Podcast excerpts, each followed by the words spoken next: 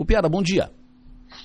Bom dia, Delor, bom dia, Maga, bom dia a todos bom os ouvintes Maior. Maga, bom dia. Bom dia, Delor. Bom dia, Piara. Bom, é, nós encontramos lá um governador é, com aparência tranquila, serena, falando de tudo. Ele falando de tudo, mas embora sem abrir tudo, né? Ele não contou, por exemplo, em quem vai votar para governador, em quem vai votar para presidente no segundo turno, que vai assumir a neutralidade, não quer influenciar ninguém e tal.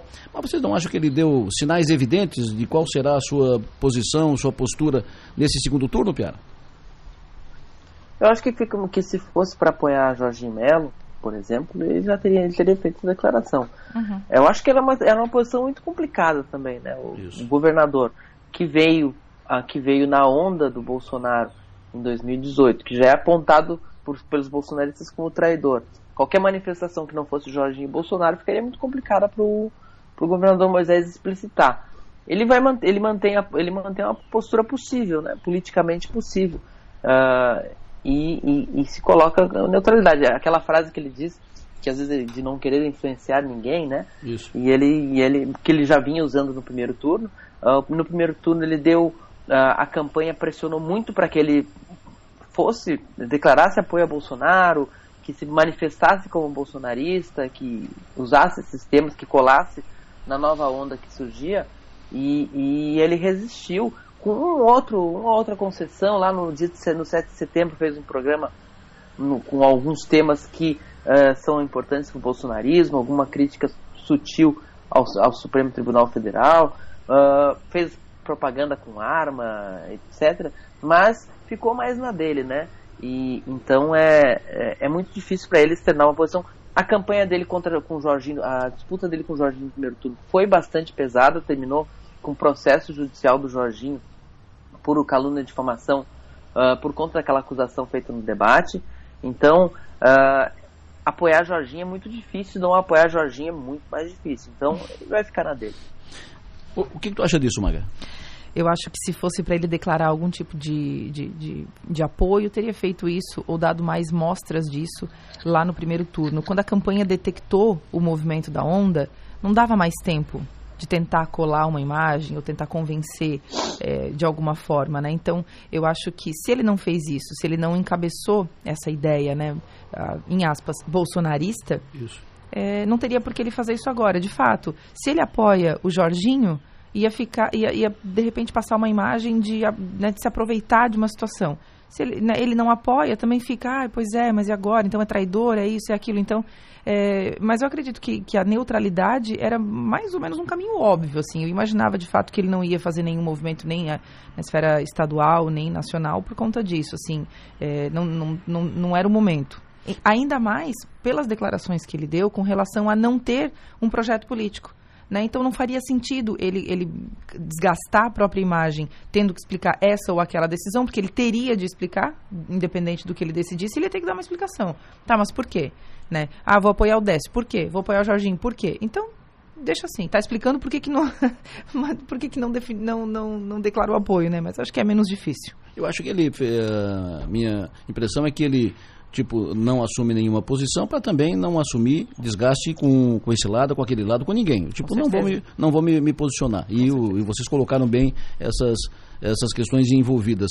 E sem projeto político, em princípio. Acho que ele vai, ele se recolhe, vai para o Ipuã aqui, que é o termo que a gente usa aqui, porque é a praia aqui de, de Laguna que ele frequenta, onde ele tem sua casa, mas ele vai ficar aguardando, né? o andar da carruagem, o desempenho do governo, do, do próximo governo, as circunstâncias políticas podem trazê-lo de volta ou não. Porque já citavam, inclusive, que ele poderia ser candidato a prefeito de Tubarão, ele, onde ele fez quase 50% dos votos no primeiro turno, fez 44% e, e, e alguma coisa. Uh, e citava que ele seria candidato a governador em 2026. Os prefeitos já queriam lançá-lo, uh, os prefeitos aliados, né, no, no, encontro que tiveram na segunda-feira, queriam já colocar o nome de Moisés na, na estrada para 2026, candidato a governador ou candidato ao Senado. E ele disse: não, não, calma, calma, vamos com calma. Acho que ele aguarda aguarda o andar da carruagem, aguarda o, próximo, o desempenho do próximo governo. Se o próximo governo for um governo bem sucedido, ele não.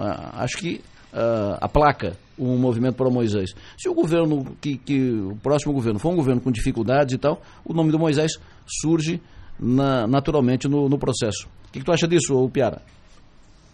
Eu acho que ele tem que manter eh, viva alguma construção. Não é, não é estar em campanha, acho que Moisés só, só é um candidato viável novamente se houver uma demanda por ele. Né? Acho que ele não pode parecer obcecado em voltar. Uhum. É, ele tem que ser. Depende muito do sucesso do, do próximo governo, provavelmente o favorito é o Jorginho Mello, mas depende do sucesso do próximo governo. O, o, como, o, como o crescimento da esquerda com a primeira chegada no segundo turno pode se refletir para a esquerda consolidar um espaço aqui em Santa Catarina que não teve, como reagem as forças tradicionais que não estiveram com ele, como reagem as forças tradicionais que estiveram com ele e o, o, o como vai ser o pós-governo do, do governador. O governador aparentemente vai morar na praia depois, depois que deixar o governo. E como é que vai ser esse, esse exílio político de Moisés? Agora, alguma teia tem que ser mantida, uh, mantida, mantida tecida, porque senão, para voltar, não tem caminho, né? Uh, a deputada Paulinha, por exemplo, gostaria muito que, que, ele, que, ele, que ele entrasse no Podemos, que, que mantivesse por ali alguma construção política, que manter, mantivesse o grupo unido, né? Hum. E, e, em torno dele. Ele tem mostrado resistência, ele está bem resistente a qualquer movimentação política nesse momento. Certo que assim, o governador Moisés começou uh, esse período, a pré, o período pré-eleitoral sem partido e continua sem, né? Porque ele esteve no, no Republicanos por causa, está no Republicanos por causa do, do número 10, mas essa, essa liga não, não, não funcionou. Então, até, até isso precisa ser equalizado pelo, pelo governador, porque ele, ele hoje ele não tem nenhuma legenda que, o, que, o, que possa suportar um, um retorno dele ao jogo, né? Vou fazer uma analogia para te dizer como que eu vejo isso, Adelor. É, duas situações. Primeiro, eu acredito que a saída dele do Republicanos possa ser algo natural que vai acontecer com, né, com, com o passar do, dos dias. Mas a comparação que eu quero fazer é o seguinte: quando a gente está há muito tempo trabalhando e precisando de férias, ou quando a gente sai de um trabalho e a gente pensa, poxa, agora eu não quero saber disso por um bom tempo. Quando a gente descansa, a gente quer saber disso de novo. É natural porque é do, é do convívio, é, da, é da nossa, do nosso dia a dia. E eu acho que isso vai, esse movimento vai acontecer com o Carlos Moisés. Ele, ele disse, né, ah, eu vou, vou descansar, vou tirar um tempo para descansar. Vai descansar, isso é fato, né? Ele, ele, ele vem de um governo do Estado, então é natural que ele queira também fazer isso, até pelo perfil dele, né? Mas eu acredito que o retorno dele à vida pública possa ser algo natural, porque afinal de contas foi um governador e tudo mais. O caminho de ser candidato a, a, a prefeito de Tubarão eu acho um pouco mais difícil né? Porque são esferas diferentes, né? Eu acho que é muito mais, mais, mais pegado, muito mais difícil de ser prefeito, né? No aspecto do dia a dia ali. Talvez o, o modo como ele conheceu o poder, no aspecto, né? Da, da função que ocupou, talvez brilhe os seus olhos ou, ou, ou construir uma candidatura, né? Para daqui a quatro anos. É, ou então permanecer aí no jogo de alguma outra forma. Mas eu vejo dessa forma, não vejo ele levando isso à risca. Ah, eu estou fora para sempre da política. Acho que ele vai acabar é, se envolvendo novamente. E as suas uh, considerações, a sua leitura sobre Nova Onda, que de, ele entende que foi tão forte ou mais forte que a de 2018, é, que as pessoas votaram em número, que é uma avaliação negativa que, que ele faz. É, como é que vocês consideram, como é que vocês uh, analisam isso, o Piara? Bom, primeiramente que uh, a gente tem falado Nova Onda, mas talvez seja um rio, né?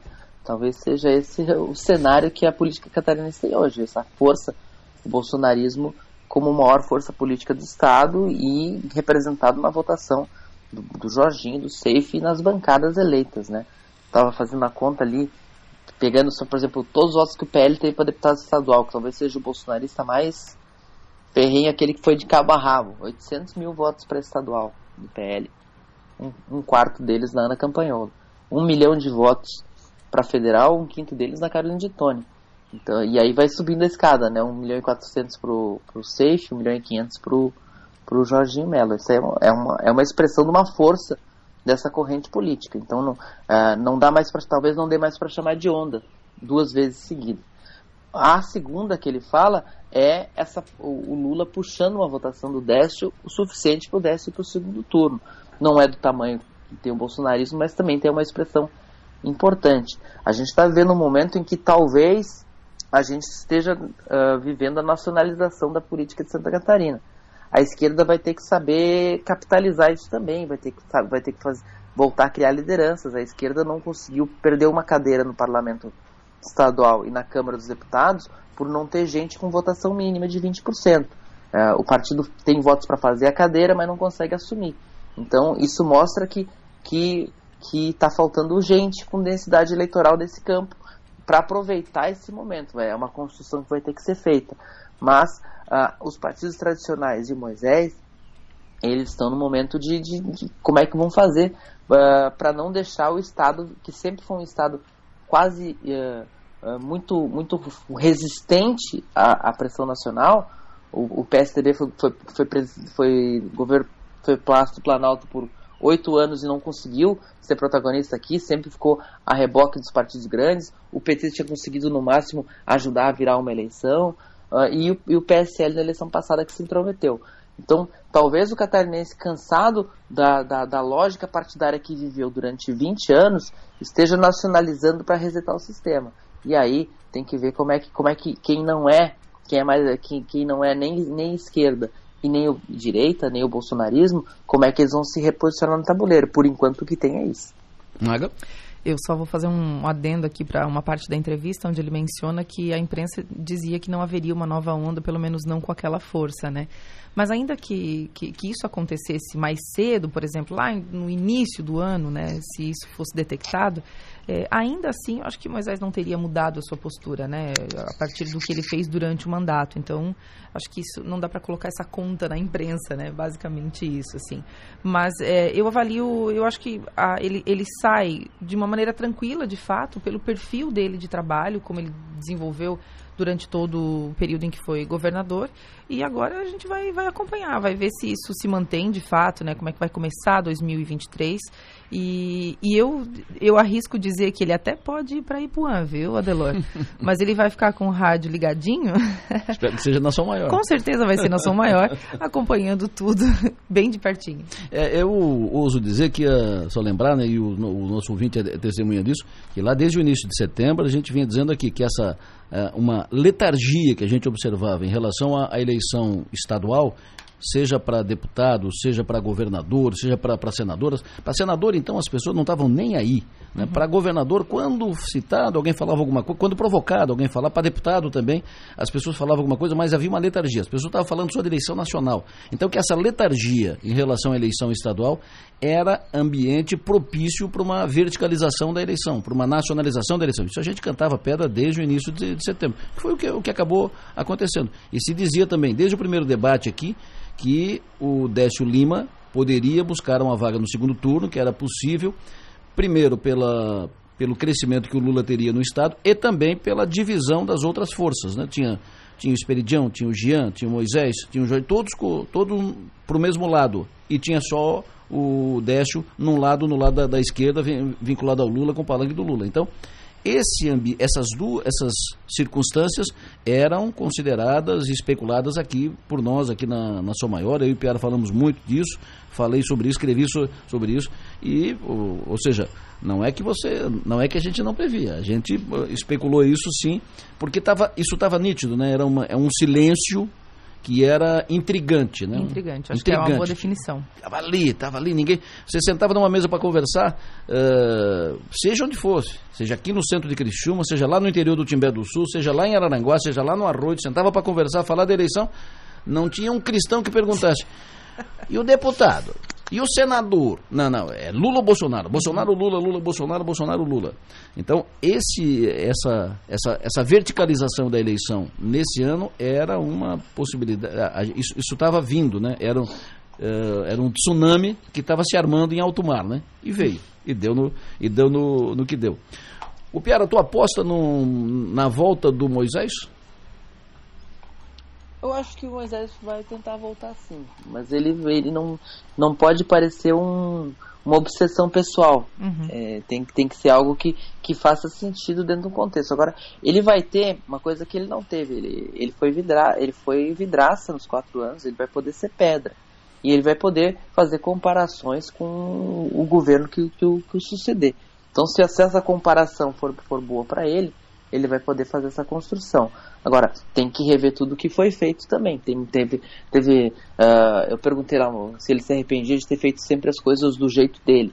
Muitas vezes o jeito Moisés é, um, é, um, é um, uma casca de banana colocada por ele mesmo à frente dele. Então ele vai ter que aprender a, a ser mais maleável também. Então vamos, vamos ver o que, que o exílio lá na, na, na Laguna pode trazer é o jeito, nesses quatro anos. o jeito Moisés eu costumo dizer, né? Que é o se eu posso complicar, para que, que eu vou fa facilitar, né? Foi mais ou menos o, que o, o, je, o jeito Moisés de fazer. Né? Lembrando que, que para que facilitar se eu posso complicar? É, lembrando que ser é, pedra, né, o Piara, é uma situação muito mais confortável do que ser vidraça. Então acho que a gente vai ter certamente um 2023 bastante animado pela frente. Perfeito. O Piara, o que mais que tu anotou da entrevista do governador Moisés? Eu, eu achei interessante na entrevista do Moisés, ele, ele, ele essa, essa questão de ele ver que o, que o catarinense votou num número, né? É, que ele sente que não foi analisado proposta, que não foi analisado o perfil dos candidatos, que foi analisado, uh, foi a, a, a onda e a marola levaram embora, levaram para frente os candidatos do número 22 e do número 13. É, é, tem, tem, tem, tem parte na realidade mas ele não pode, ele é a última pessoa no mundo que pode reclamar disso, porque ele foi. Isso aconteceu com ele em 2018. Ninguém queria saber que proposta que ele tinha para o Estado, quem era ele, de onde veio, só porque ele era o 17 contra o Merizio. E o Merizio muitas vezes fazia essa queixa, Exatamente. né? De que ele não tem proposta, eu tenho. Isso mesmo. Que proposta? Ninguém quer saber de proposta. Proposta é nada.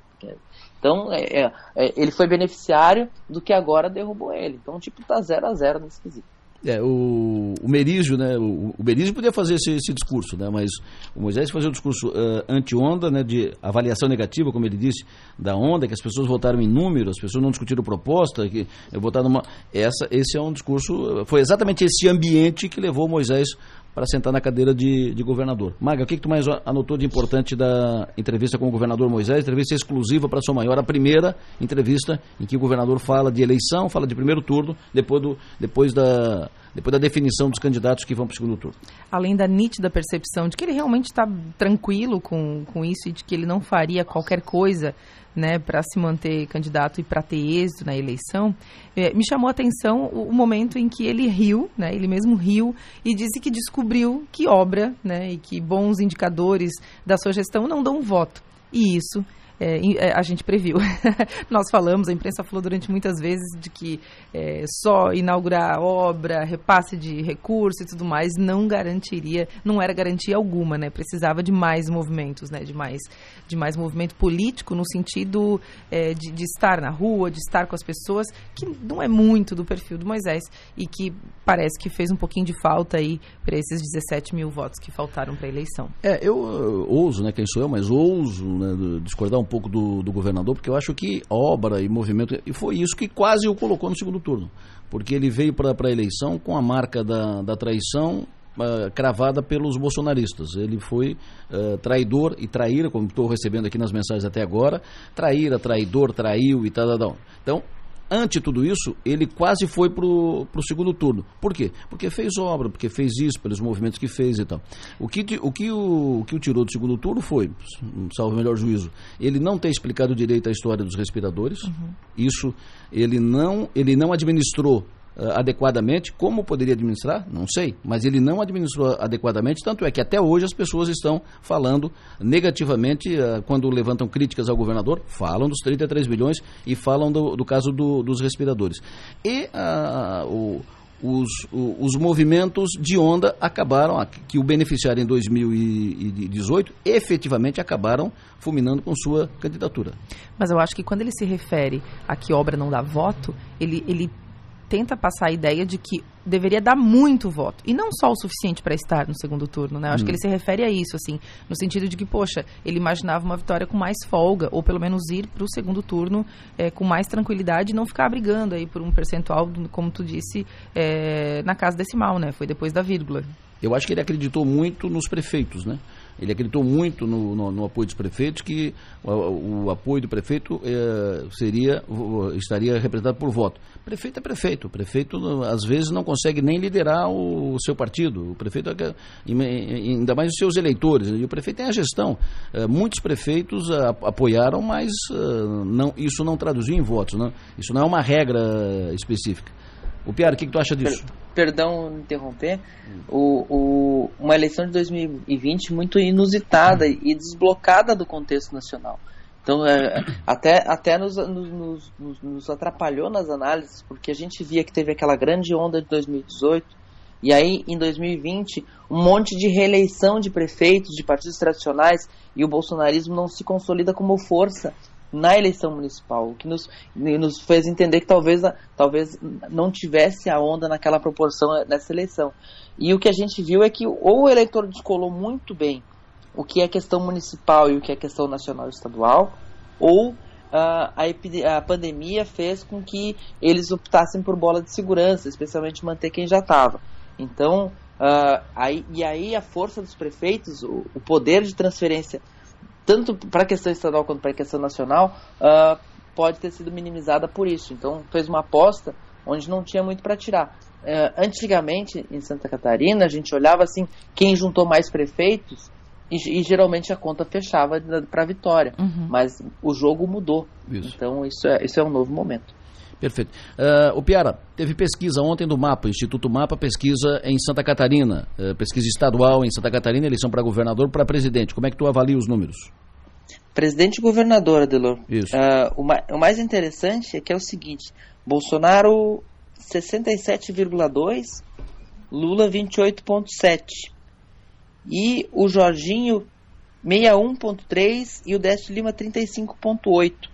Ou seja, a diferença do Jorginho para o Décio é muito menor que a do Décio pro, do, do Bolsonaro para o Lula. É 25 pontos de vantagem para o Jorginho e 38 pontos de vantagem pro, pro, do Bolsonaro para o Lula.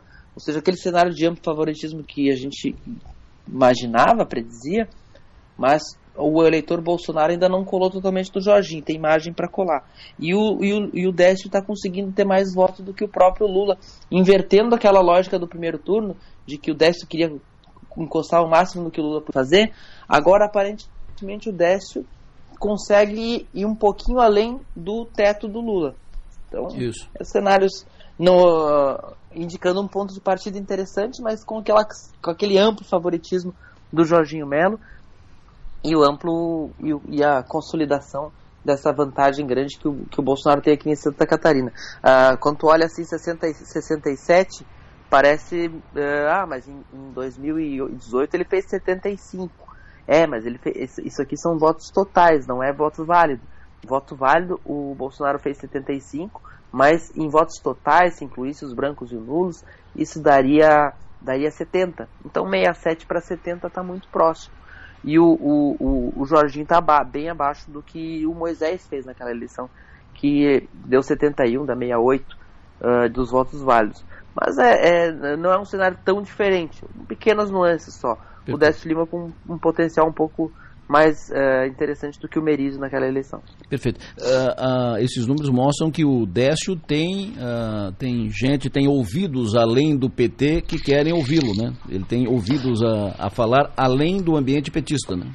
E indicam aquela questão de que se não fosse um petista no segundo turno, talvez tivesse uma eleição mais equilibrada. Isso mesmo. É, o, o, mapa também fez uma, uma, uma, pergunta bem curiosa, que é o seguinte: em que momento você decidiu o voto no primeiro turno? Acho que casa com algumas coisas que a gente estava falando. E ele diz que 73% foi antes da última semana, 16% durante a última semana, 5%, 5,2% no sábado, 3,7% no dia hum. e 1,6% não foi votar. Então, mais de 20, Por mais 25%. que 70% tenha, tenha, tenha voto consolidado é, prévio, um percentual significativo decidiu muito em cima da hora, o que ajuda a explicar a onda, o que ajuda a explicar uhum. o volume da onda, o que ajuda a explicar uh, algumas discrepâncias de pesquisa também mas é, um, é uma pergunta interessante. Acho que no modo de se fazer campanha, é uma coisa que, que não, não mudou, né? É o percentual de eleitor que realmente define o seu voto bem em cima da hora. E para fechar, Delor, acho que isso, o, o desempenho do próprio Jorginho Melo é, corresponde à expectativa dos bolsonaristas com relação ao candidato do Bolsonaro em Santa Catarina. Hum. Inicialmente, o Jorginho sofria uma certa resistência né, entre os bolsonaristas. Então, acredito que vai ser é, importante, interessante acompanhar o desempenho é, do próximo governador, que tem tudo para que seja ele, para a gente observar, uh, uh, fazendo um link né, com a questão do Moisés, ah, traiu o Bolsonaro, traidor do Bolsonaro, quando a gente questiona o que aconteceu, o que, que é essa traição, se responde, ah, mas foram as pautas do Bolsonaro. É, e eu acho que o Jorginho pode vir numa linha muito. Eu arrisco dizer que ele pode vir numa linha muito parecida do que fez o Moisés nesse aspecto. Ou seja, vai atender a todos. Ele falou isso pra gente na entrevista aqui. Então a gente vai ter um 2023 bem, bem interessante. Fechou, Piara. Sucesso e energia, bom trabalho. Até amanhã. Até amanhã, Delano. Um abraço. Maga. Muito obrigado. Sucesso e energia. Até amanhã. Até amanhã.